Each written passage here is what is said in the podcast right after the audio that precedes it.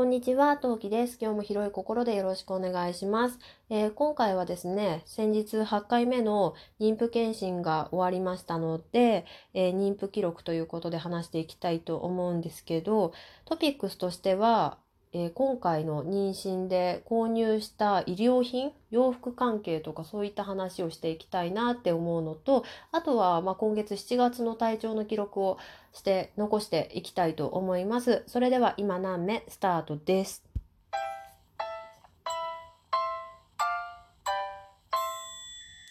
はい、この配信はラジオトーク今何名トーカートーキでお送りいたします。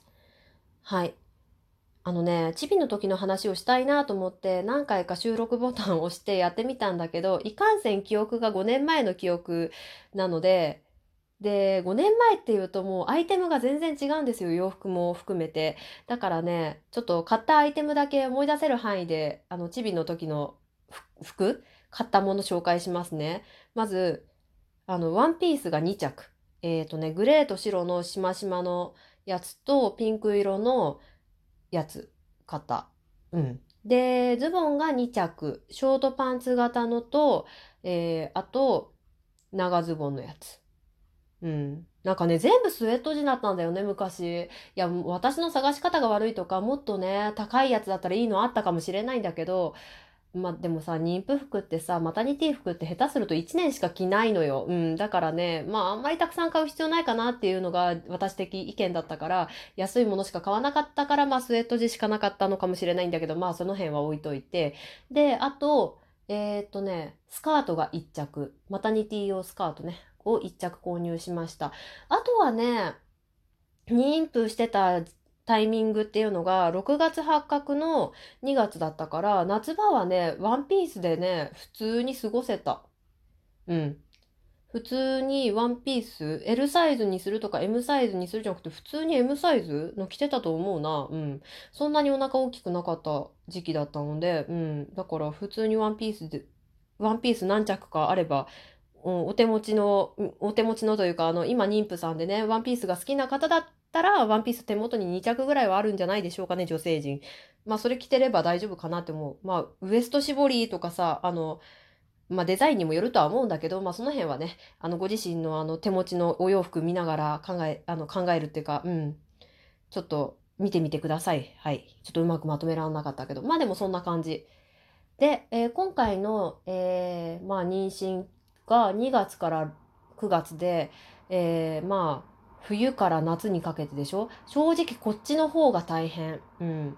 え、夏過ごすんだったらさっきワンピースでいいって言ってたじゃんって思う方もいらっしゃると思うんですけど、まあ理由としては、まあ、の、もごもっともなんだけど、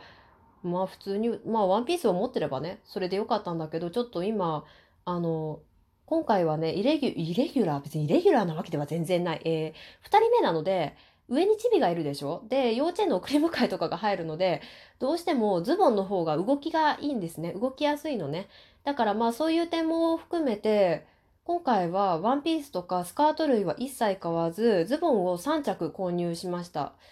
さて、そんな話をしていきたいと思います。うん。さて、えー、っとですね、まず、お腹の大きくなり方も1人目と2人目じゃ全然違いました。1人目はねそれこそなんかずっとそんなに大きくならずお腹大きくなってきたなって思ったのは多分6ヶ月とか5ヶ月とか安定期後半ぐらいの時にやっとねああ大きくなったなっていう実感が持てるぐらいだったんだけど今回は正直、えー、2ヶ月後半ぐらいからおっとサイズが変わったぞっていうのを実感しましたそれぐらい早かった。えー、あ、そうか、もともとの私の体型説明させて いただきたいと思います。私のね、あの、もともとの出産前ってか、あの、妊娠していない時の私の体型は、あれです。えっ、ー、と、うん、何がわかりやすい？ユニクロの M サイズがちょうどいいぐらいの体型をしています。まあ、例えばシルエットをきれいに出したいときは S サイズとか、もっと着たかったら L サイズとかいうことはするけど、基本的には M サイズを購入する人間です。はい。まあそういう体型だって考えてくだされば十分でございます。で、そんな私がですね、で、2ヶ月半ぐらいからウエストの大きさがね、あの変わって、変わったので、うんと、変わったので、で、えー、出産してすぐって元の体型に戻らんのですよ。うん。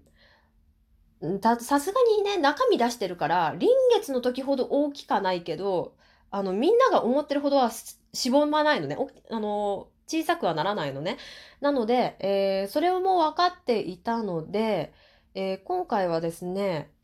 えー2ヶ月半、もうウエストがダメだと思った時に早々にユニクロに行って、L サイズの洋服をたくさん購入しました。何購入したかっていうと、ワンピースが2着。なんか上に羽織るっていうか前焼きタイプの、あの、羽織りもできるよみたいな、あの、カーディガンにもなるよみたいなワンピースが2着と、あと、えっと、レギンス？なんかスポーツレギンスのタイプだったと思う。ちょ、ちょっと名前忘れちゃったな。みたいなレギンスみたいなやつを1本と、あとスカートを1着。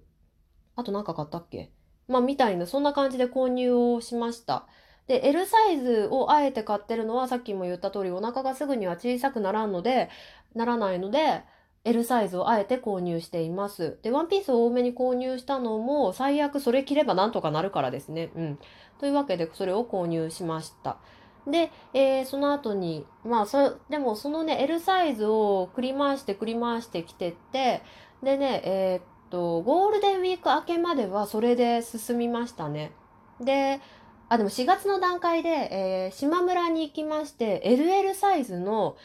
あの、変な丈、七分丈、八分丈みたいなズボンを1本、黒いズボンね、を、ワイドが、ちょっとワイドっぽい感じのズボンを1着購入しました。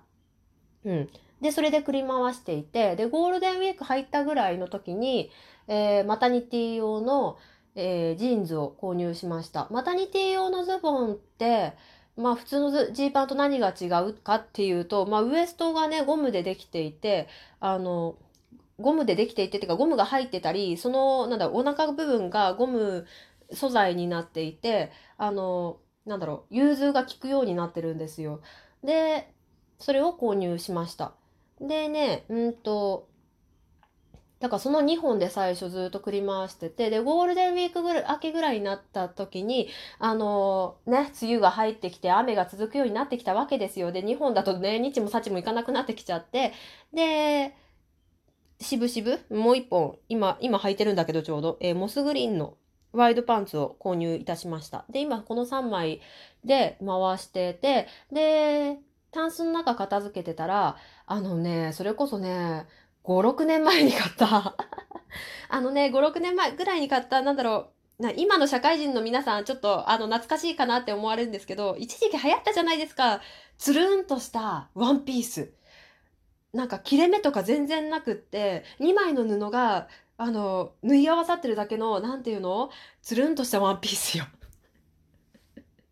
えっとね、大体素材はスウェット地とか綿とかだと思うんだけど、の、あの、なんだろう、ワンピースがね、うん、ちょっと説明が下手で全然説明ができないんだけど、ワンピースがあって、たまたまそれがね、出てきて、ノースリーブのやつ。で、それが出てきたんで、あ、ちょうどいいやと思って、それを着ています。うん。そんな感じかな。で、パジャマかな？とか、今回変わったのは、あの、持ってたパジャマが、私ね、妊婦の時に買ったパジャマを未だに着ていて、だから、パジャマ4年ものなんだけど、で、そのパジャマが、でも全部冬用なんですよ。妊婦パジャマが全部。なので、さすがに夏用の妊婦パジャマが必要になってしまったなと思ったので、妊婦パジャマは3着購入しました。で、ちょっと3着多いなって思われる方もね、いらっしゃると思うんですよ。ズボンなんて何だっていいわけだし、T シャツ着れんだったらそれでよくないって、もちろんね、思われる方普通なんですけど、あの、なんで3着買ったかっていうと、まず長雨で乾かんっていうのと、あと、あの、今回9月にその入院するにあたってパジャマ持ってかなきゃいけないので、あの、2着から3着とのことで書いてありましたので、とりあえず3着パジャマ持ってこうかなっていうので、えー3着パジャマを購入しました。パジャマは全部前焼きのパジャマです。まあ、授乳口ついてるやつでもよかったんだけど、まあ、とりあえず前焼きの、前焼きって、にしてくれって書いてあったからね、入院要項に。だから前焼きのパジャマを3着買いましたと。まあ、そんなとこですね。はい。さて、残りの時間で今月7月の体調について振り返っていきたいと思います。7月は割と雨でその低気圧の関係で具合のね、乱高下はあったはあったんだけど、それ以外はそこそこ元気だったんだけどね、だったのよ。だったんだけど、えー、まずね、二つちょっと困ったことがあって、一つ目がね、えー、膣感じたが再発してしまいまして、まあ、膣感じたって何ぞやって話なんだけど、要するにね、デリケートゾーンに、あの、カビがね、あの、うん、カビがいて、で、そのカビがね、まあ、免疫力落ちてると、元気な時だったら全然平気なんだけど、免疫力が落ちると、そいつらが悪さをして、そのデリケートゾーンがめちゃめちゃ痒くなるわけね。うん。で、フェミニーナ軟膏とかさ、デリケアのさ、あの、とか塗って、かゆみを鎮めるだけは鎮められるんだけど、根本的な解決、その質感じたの菌の滅菌っていう方向にはならないのね。で、滅菌するためにはやっぱり病院でお薬もらうのが一番なんだけど、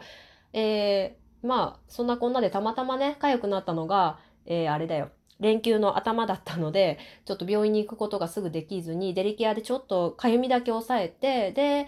この間の妊婦検診でかゆいって言ったら、ああ、膣感じたがちょっとあるなとは思ってたんだって言われて、あると思ってたんだったらその場で言ってくれとは思ったんだけど、まあそれでお薬をもらいまして、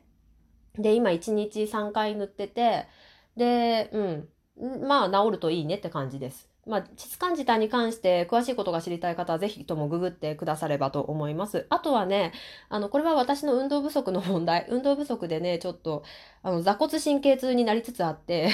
頑張って動きたいと思います。これは体操するなり、ストレッチするなりでどうにかするしかない。まあ、そ、うん。というわけで、ちょっと座骨神経痛に関しては語りたいとこもあるんですが、また後日語りたいと思います。それでは、えー、聞いていただいてありがとうございました。えーフォローの方まだの方よろしくお願いします。それでは次回配信でお会いしましょう。またね。何名？